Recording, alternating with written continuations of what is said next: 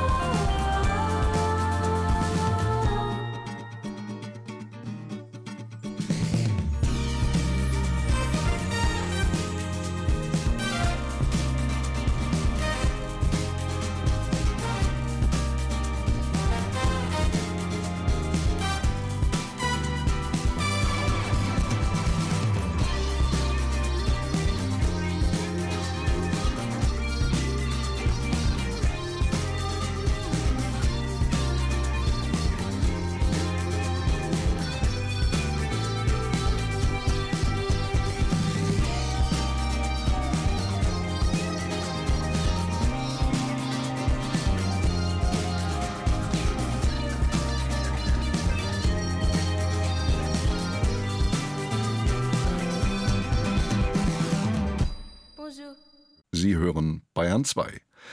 Um sich davon zu überzeugen, dass der Klimawandel bittere Realität ist, muss man gar nicht erst nach Spanien schauen, wo gerade eine extreme Dürrewelle im Nordosten der iberischen Halbinsel zu großer Wasserknappheit führt. Auch hierzulande in Bayern macht sich der Klimawandel immer stärker bemerkbar durch lange Trockenperioden und Bodenerosion etwa. Diejenigen, die die Folgen des Klimawandels sehr direkt spüren, sind die Bauern auf ihren Feldern, die sie bewirtschaften und deren Ertrag klimawandelbedingt geringer ausfällt. Deshalb stellen der Regisseur Christoph Frick und der Autor Lothar Kittstein auch einen Bauernhof im Laufe der Zeiten ins Zentrum ihres neuen Theaterstücks Land. Das feiert heute Abend in den Münchner Kammerspielen seine Uraufführung und mir zugeschaltet ist der Dramaturg und Historiker Lothar Kittstein. Guten Morgen, Herr Kittstein. Ja, guten Morgen, hallo. Herr Kittstein, bevor wir über Ihr Stück Land, drei Zeitbilder aus Bayern reden, Sie sind erst vor wenigen Tagen vom Kölner Amtsgericht zu einer Geldstrafe verurteilt worden, habe ich gelesen, weil Sie 2022 an Straßenblockaden als Klimakleber der letzten Generation teilgenommen haben. Verstehen Sie sich auch im Theater als Aktivist? Jein. Also man ist, glaube ich, wenn man künstlerisch einigermaßen ernsthaft arbeitet, in gewisser Weise immer Aktivist, weil es einem um eine Sache mit einer Leidenschaft geht, ohne die man diese Arbeit nicht machen kann. Und das gilt egal, ob man vor der Bühne oder hinter der Bühne äh, oder schreibend tätig ist.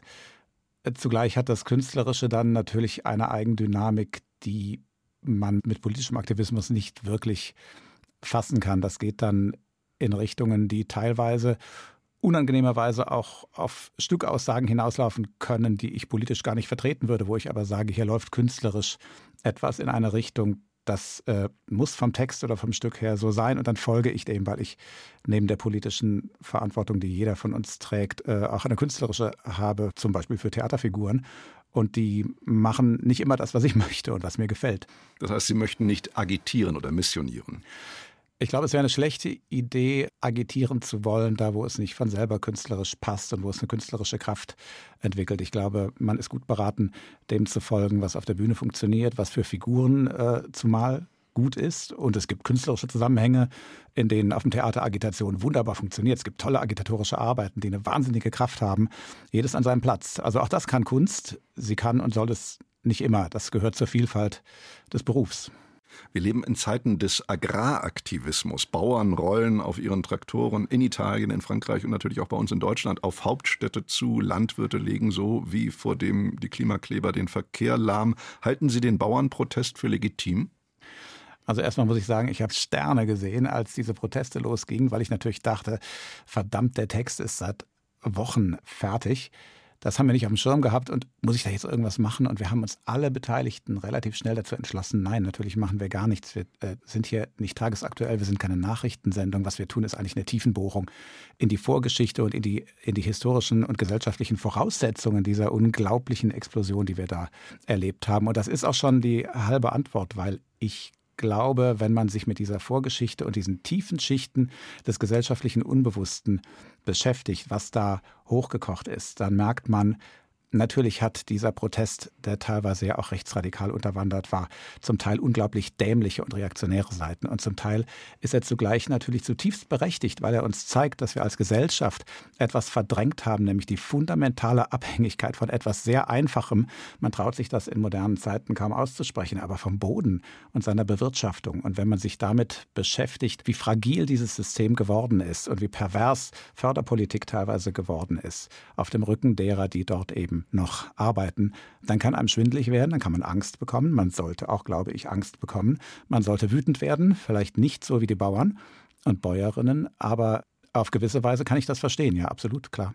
Sie erzählen in Land von einem Hof in Bayern über zwei Jahrhunderte hinweg, grob gesagt von 1815 angefangen bis ins Jahr 2025, bis in die ganz nahe Zukunft. Worum geht es denn da genau in Ihrem Stück? Wir haben angefangen mit der Explosion eines Vulkans, der ganz woanders ausgebrochen ist, nämlich in Indonesien. Das ist der Tambora 1815, eine der größten Vulkanexplosionen in der historischen Überlieferung. Und wir haben nicht nur deswegen damit angefangen, weil der Tambora dazu geführt hat, dass es weltweit merklich kühler wurde, was zu Hungersnöten auch und gerade in Bayern geführt hat, sondern weil das zufälligerweise gerade an einem historischen Moment passiert ist, wo zugleich in Europa die Moderne losging, wo man anfing, sowas wie einen modernen Flächenstaat zu errichten. Gerade in Bayern war das ja nach der napoleonischen Zeit ganz stark der Fall. Und dieser Staat, der dann auch versucht hat, Landwirtschaft zum ersten Mal wirklich wissenschaftlich systematisch zu fördern, der ist dann sofort in die Knie gegangen. Es war ganz erstaunlich, wie fragil diese ganzen ausgeklügelten, damals sehr neuen und äh, rationalen, modernen Strukturen waren. Damals ist zum ersten Mal eben etwas passiert, was wir heute vielleicht wiedersehen. Man hat das Gefühl, man ist ganz weit vorne, man ist wirklich auf der Höhe der Zeit, es ist alles neu gemacht worden. Da fällt ein Dominostein um, ein großer Dominostein zugegeben, und alles bricht zusammen. Also ein Beispiel, der bayerische Staat, der sich was auf die Säkularisierung einbildete, hatte Wallfahrten verboten. Und in dieser Krisenzeit merkte man, die Leute drehen durch wenn die nicht zu den Wallfahrtskirchen gehen durften. Und das wurde dann wieder zurückgenommen. Also da kehren dann Dinge wieder, die man zu Recht oder Unrecht für überwunden glaubte. Das ist ein ähnlicher Mechanismus, wie wir den heute vielleicht in den Bauernprotesten wieder erleben. Und deswegen war das unser Startpunkt. Und dann springen wir sehr schnell in die 70er Jahre, Höhepunkt der industriellen Landwirtschaft, alles höher, schneller, weiter, super Dünger, super Geräte, super starke Motoren. Jetzt haben wir die Natur besiegt und natürlich mit der äh, Ölkrise 1973 kippt auch da alles. Wir erzählen also eine Geschichte von einem immer wieder neuen Anlauf, von einem mehrfachen Anlauf. Jetzt schaffen wir es endlich. Jetzt werden wir unabhängig von diesen ganzen Unbilden und Zufällen der Natur. Und das Ganze mündet dann in der Gegenwart in einen weiteren Anlauf von einer äh, Mikrobiologin, die Genetik betreibt, auf demselben Bauernhof, der früher ihrer Familie gehört hat. Und wir verfolgen sozusagen dreimal den Versuch der Menschen, endlich von dieser verdammten, störrischen, eigenwilligen Natur, die immer nicht so genau das macht, was wir gerne hätten oder was wir brauchen, davon loszukommen. Da fällt einem natürlich das Theaterstück Bauernsterben auch ein, von Franz Xaver Krötz, uraufgeführt 1985 ja auch an den Münchner Kammerspielen im Werkraum dort selbst. Das erzählte ja noch von den ganz persönlichen Katastrophen des Geschwisterpaares Reitmaringer, das erst vom Bauernhof in die Stadt und von dort dann wieder zurück aufs Land flieht. Sie erzählen jetzt von den ja, ich würde sagen, weniger leicht darstellbaren Folgen einer dreuenden Klimakatastrophe. Wie machen Sie das? Bauernsterben ist sicher ein ganz wichtiger Referenzpunkt. Ich würde auch sagen, ohne dass ich das immer oder wir das immer kalkuliert haben, finden sich in dem Text auch ganz viele Echos und Wiederklänge von dem, was damals in Bauernsterben vorkam. Es ist sicherlich auch sprachlich an manchen Stellen eine Referenz, weil ich auch hinterher erst bemerkt habe, der Versuch, durch eine Formalisierung der Sprache, auch durch, durch eine Künstlichkeit teilweise von Wiederholungen, die Figuren in etwas zu erden wo sie durchwarten müssen, auch sprachlich, wie man durch Schlamm und Schlick auf dem nass geregneten Feld warten muss. Da ähnelt sich tatsächlich, ohne dass das immer Absicht war, recht vieles. Zugleich haben wir natürlich einen weiteren Horizont. Wir verhandeln andere Themen, zum Beispiel auch die Schuldenwirtschaft, die extrem wichtig war in den 70ern, dass die Bauern damals und seitdem immer weiter in eine Verschuldung getrieben worden sind von den großen Agrarfirmen, auch von den Banken, die da mitmischen. Und das sind strukturelle Fragen, die wir aber letztlich immer durch Figuren schildern. Insofern sind wir gar nicht so weit weg von Bauernsterben und ähnlichen Stücken aus der bayerischen oder süddeutschen Tradition. Und ich glaube, das ist dem Thema auch angemessen, weil was im Zentrum bei allen Strukturfragen doch für mich auch nach der Recherche immer steht, ist die Faszination auch, die diese Leute auf einen ausüben. Gerade wenn man eben nichts wie ich mit Landwirtschaft zu tun hat. Die Faszination die da von der Frage ausgeht, wie sind diese Menschen, wie kommen die damit klar, dass man da Tag aus, Tag ein bei jedem Wetter raus muss, morgens früh raus muss, abends spät rein muss, was macht das mit einem, da immer allein zu sein unter diesem riesigen Himmel und auf diesem riesigen Boden, der einfach nicht freiwillig das hergibt, was man möchte. Und es reicht nicht, es reicht nie. Und das ist etwas, was dann letztlich abführt von Strukturfragen und auf eine ganz gute und tolle alte Theaterfrage, nämlich äh, immer auch Figuren, Figuren. Lothar Kittstein ist zusammen mit Christoph Frick der Autor des Stückes Land, drei Zeitbilder aus Bayern, das heute Abend in der Therese-Gieser-Halle der Münchner Kammerspiele seine Uraufführung erleben wird. Herr Kittstein, ich danke Ihnen sehr für Ihre Zeit und das Gespräch. Ja, danke auch.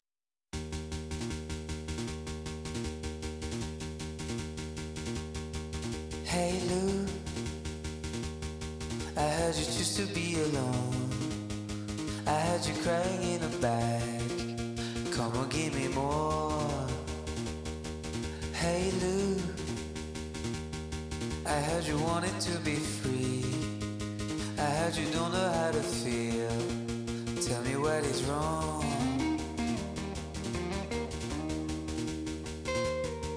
Hey Lou, tell me why you're getting lost. Tell me why your love is gone. Tell me where you're going.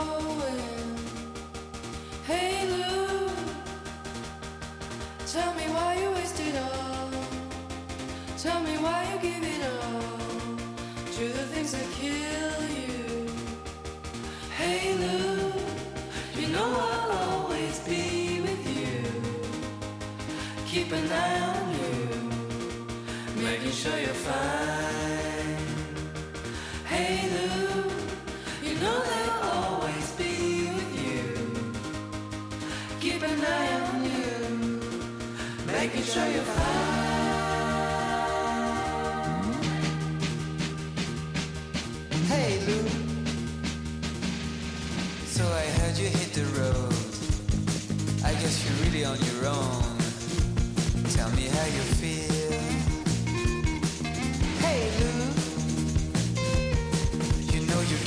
just a little bit.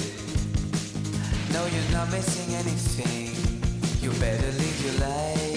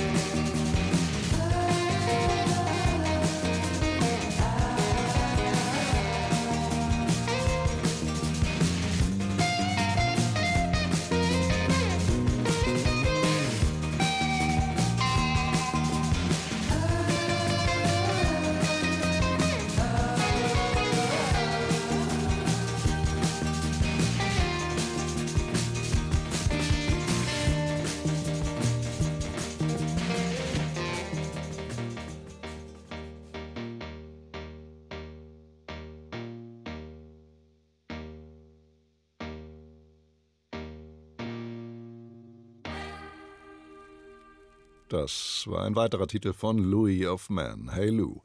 Er kommt zwar aus Österreich, aus Vorarlberg, lebt aber seit einer halben Ewigkeit, genauer gesagt seit knapp 50 Jahren in München. Der Aktionskünstler Wolfgang Flatz, mittlerweile 71 Jahre alt, hat er nun endlich auch die nötige Museumsreife erlangt. Die Münchner Pinakothek der Moderne zeigt eine Retrospektive des Mannes, der mit großer Lust an der Provokation seit Jahrzehnten schon seinen eigenen Körper ins Zentrum seiner Kunst stellt. Und weil er nun mal weiß, wie die mediale Erregungsmaschinerie tickt, kündigte er im Vorfeld dieser Ausstellung an, dass alle 13 Tattoos, die seinen Körper zieren, nach seinem Tode als Kunstwerke weiter existieren sollten. Deshalb wollte Flatz gestern Abend Stücke seiner eigenen Haut beim Londoner Auktionshaus Christie's versteigern. To risk one's own skin, die eigene Haut zu Markte tragen, so sollte diese Benefizauktion heißen. Und was kam dabei heraus? Julie Metzdorf war bei der Eröffnung der Ausstellung Flatz Something Wrong with Physical Sculpture in der Münchner Pinakothek der Moderne. Die angekündigte Auktion findet nicht statt. Ein Sammler hat sich vor wenigen Stunden entschieden, die gesamte Arbeit mit dem Titel Die Haut zum Markte tragen en bloc zu erwerben. Ein bisschen Enttäuschung lag da schon in der Luft, als der Generaldirektor der Bayerischen Staatsgemäldesammlungen Bernhard Marz die angekündigte Auktion absagte. Kein Bietergefecht, kein Flatz, dessen Haut nach seinem Tod über die Welt verstreut wird wie die Knochen Jesu Christi und aller anderen Heiligen. An der Sache selbst ändert das freilich nichts. Der Künstler hat seine Haut verkauft. Sein Körper wird zu seinem letzten, posthumen Werk. Und den präsentierte er denn auch. Minutenlang stand Flatz nackt auf einer Drehscheibe mit all seinen Tattoos. Der Schriftzug Mut tut gut war da zu sehen, ein Barcode und das Wappen seiner Familie. Am Hinterkopf hatte er sich einen Stern ins Haar rasieren lassen, eine Anspielung an ein älteres Selbstporträt mit rot verschmiertem Stern auf der Stirn. Jetzt aber blutete der Stern auf der Kopfhaut. Flatz betrachtet seinen Körper von jeher als Werkzeug. Die Ausstellung zeigt beispielsweise den Mitschnitt einer Performance von 1990. Flatz ließ sich damals kopfüber zwischen zwei Stahlplatten aufhängen und pendelte wie ein Glockenklöppel zwischen den Platten hin und her. Nach fünf Minuten war er bewusstlos. Das Video der Aktion auch nur anzuschauen, verursacht körperliche Schmerzen. Mit seinen Aktionen will der Künstler die Verletzlichkeit des Menschen zum Ausdruck bringen. Gleichzeitig soll das Publikum aus seiner Teilnahmslosigkeit herausgerüttelt werden. Mit seiner Aktion Die Haut zu Markte tragen, legt Flatz die Mechanismen des Kunstmarkts offen, sagt Kurator Bernhard Schwenk. Ich sehe natürlich auch, wie viele Künstler sich verkaufen für den Markt. Eine Kapitalisierung der Kunst ist nicht von der Hand zu weisen. Das heißt, dass hier sogar die Hülle, die Körperhülle nachher noch zu Markte getragen wird. Das ist ja im Grunde auch ein Zynismus, der da drin steckt, oder der nachgespielt wird. Doch das war Flatz offensichtlich nicht genug. Ein dreizehntes Tattoo will er seinem Sohn vermachen. Es ist ein Tattoo auf seinem Unterarm. Es zeigt den Schriftzug Norton und eine Kinderzeichnung. Und dann habe ich zu ihm gesagt, ah, das nehme ich raus, das vererbe ich dir. Ich werde dir einen Lampenschirm machen. Es wird eine Tischlampe sein, wo sozusagen meine Haut mit deinem Namen deinen Arbeitstisch beleuchtet. Und er kannte natürlich die Geschichte gar nicht. Er wusste nicht, dass es das in der Nazizeit gab. Er habe seinem Sohn dann erzählt, dass die Nazis aus der Haut von KZ-Häftlingen Lampenschirme fertigen ließen. Davon erzählte er auch einem Bildredakteur. Der zitierte den Künstler mit dem Satz, er verneige sich damit vor den KZ-Opfern. Ist das noch drastische private Bildungsarbeit? Oder nicht doch der Versuch, per Skandal vor der Ausstellungseröffnung Aufmerksamkeit zu erregen, auf Kosten der NS-Opfer? Flatz bestreitet, den Satz so gesagt zu haben. Der Satz ist nicht von mir gefallen, aber ich fand es auch nicht negativ, weil er so Assoziationsfeld aufgemacht hat. Ein Problem mit der historischen Analogie hat Flatz demnach nicht. Und das im Rahmen einer Ausstellung, die den Provokationskünstler eigentlich einmal anders zeigen wollte. Es war mir auch wichtig, hier nicht den Kraftprotz und, oder den aggressiven Flatz, als der immer gilt, der durch alles durchmarschiert gewissermaßen, ohne Rücksicht auf Verluste, sondern ich wollte gerade den zeigen, der den Körper eben auch in einer anderen, äh, mit anderen Aspekten zeigt. Eigentlich der Verletzliche, der Poetische, der Ledierte, der seine Endlichkeit kennt, der den Tod auch vor Augen hat. Am Eingang zur Ausstellung durchläuft man beispielsweise die Arbeit Body Check von 1992. Die Besucher müssen sich durch eine Reihe eng gehängter Boxsäcke aus schwarzem Rindsleder schlängeln. Es ist eine Arbeit über das Ich und das Wir, über persönliches Vorwärtskommen und Rücksichtnahme. Um seinen Nachbarn nicht umzunieten, muss man sich nämlich sehr vorsichtig vorwärts boxen. Die kuratorische Idee der Ausstellung überzeugt. Aber einen Lampenschirm aus der eigenen Haut zu entwerfen, um sich damit vor den Opfern des Nationalsozialismus zu verbeugen, ob Flatz das nun so gesagt, gedacht oder nachträglich für gut befunden hat, diese Idee überzeugt leider überhaupt nicht. Sagt Julie Metzdorf. Bis zum 5. Mai zeigt die Münchner Pinakothek der Moderne Performances, Skulpturen und multimediale Rauminstallationen von Flatz unter dem Titel Something Wrong with Physical Sculpture. Sie hören Bayern 2. Zwei bayerische Wissenschaftler, Forschungsreisende, alle beide, brachen im 19. Jahrhundert nach Brasilien auf. Drei Jahre sollte ihre Reise dauern, von 1817 bis 1820, und sie führte Johann Baptist von Spix und Karl Friedrich Philipp von Martius kreuz und quer durch das südamerikanische Land. Sie brachten nach München neben viel natur- und völkerkundlichem Material auch zwei indigene Kinder mit, die allerdings kurz nach ihrer Ankunft in München auf tragische Art und Weise ums Leben kamen. Es sagt viel über unsere koloniale Geschichte aus, dass die Namen dieser beiden Kinder, Isabella Miranja und Johann Juri, heute vergessen sind und dass an sie nicht erinnert wird. Das ist der Ausgangspunkt der Ausstellung Traveling Back im Münchner Institut für Zeitgeschichte die einen Perspektivwechsel auf die damalige Expedition vornimmt. Julian Ignatowitsch. 1817. An Bord der Austria brechen die beiden Forscher Johann Baptist Spix und Karl Friedrich Philipp von Martius nach Brasilien auf. Im majestätischen Auftrag von Maximilian Joseph, dem König von Bayern. Drei Monate später kommen sie in Rio de Janeiro an und machen sich auf bis in die Wildnis des Amazonas. Ein fast unerforschtes Gebiet damals. Soweit die Fakten. Eine Zeichnung aus dem später erschienenen Band Reise in Brasilien zeigt Spix und Martius inmitten des Urwaldes an einem Fluss, umgeben von Vögeln, die sie aufmerksam beobachten. Hier beginnt also die Geschichte von zwei Abenteurern, von einem Botaniker und einem Biologen, die nicht nur im Auftrag des Königs, sondern der Wissenschaft fremdes Territorium erforschen. Ein hehres Vorhaben, das ist die europäische, deutsche, bayerische Lesart bis heute. Es gibt aber natürlich auch eine andere Lesart und die möchte die brasilianische Kunsthistorikerin Sabrina Mora in der Ausstellung Traveling Back zeigen. Natürlich, das waren zwei wichtige bayerische Wissenschaftler, die relevante Studien und Forschungsergebnisse geliefert haben, sagt sie. Aber es gibt eben auch Widersprüche, wie so oft in der naturwissenschaftlichen Forschung. Die andere Seite dieser Geschichte ist fast nicht präsent.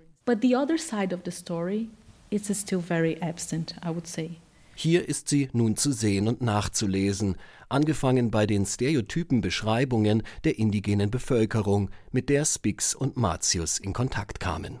Die kurze, ins Breite gehende Statur, die breiten Schultern, das breit gedrückte Gesicht, besonders die kurze, platte, an ihrer Wurzel stark eingedrückte Nase, die kleinen dunkelbraunen, mehr gegen Ganz ähnlich wie Kolonialherren bemächtigten sich auch die Forscher der in Anführungszeichen wilden, untersuchten, demütigten, entführten sie, erklärt Sabrina Mora. Aus heutiger Sicht sehen wir, dass das gewalttätig ist. Ich glaube, das war den Forschern damals auch schon bewusst. Es war ein regelrechter Menschenhandel. Sie tauschten Menschen, etwa gegen Wahn, rissen sie aus ihren Gemeinschaften, kidnappten sie.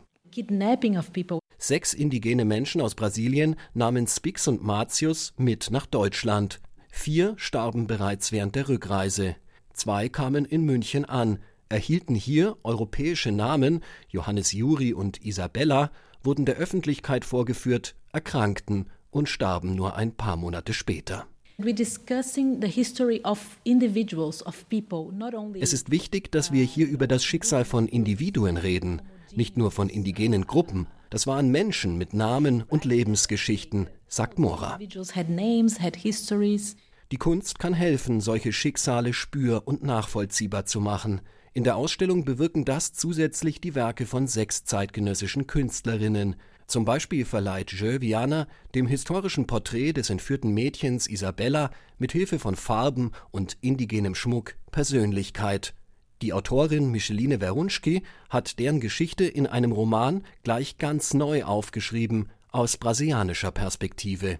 Das zeigt auch, was hierzulande kaum Thema ist, beschäftigt die Bevölkerung in Brasilien und sollte auch hier nicht länger unsichtbar bleiben, meint Mora. I think it would be very interesting to weave these archival materials. Im Münchner Stadtbild stehen die Büsten der Forscher Spix und Martius sowie exotische südamerikanische Artefakte in den Museen nach wie vor fast ohne kritische Einordnung. Das müsse sich ändern gerade auf der institutionellen Ebene. Ein narrativer Anfang sei mit dieser Ausstellung gemacht, sagt Mora. Jetzt müssten auch die historischen Objekte, viele davon in der Sammlung des Museum Fünf Kontinente und des Botanischen Gartens in München, neu ausgestellt und kontextualisiert werden. It's really still to be done. Traveling Back. Blickwechsel auf eine Expedition von München nach Brasilien im 19. Jahrhundert. Die Ausstellung im Münchner Zentralinstitut für Kunstgeschichte ist bis zum 5. April zu sehen. Und das war's von der Kulturwelt für heute. Danke fürs Zuhören, sagt Knut Korzen.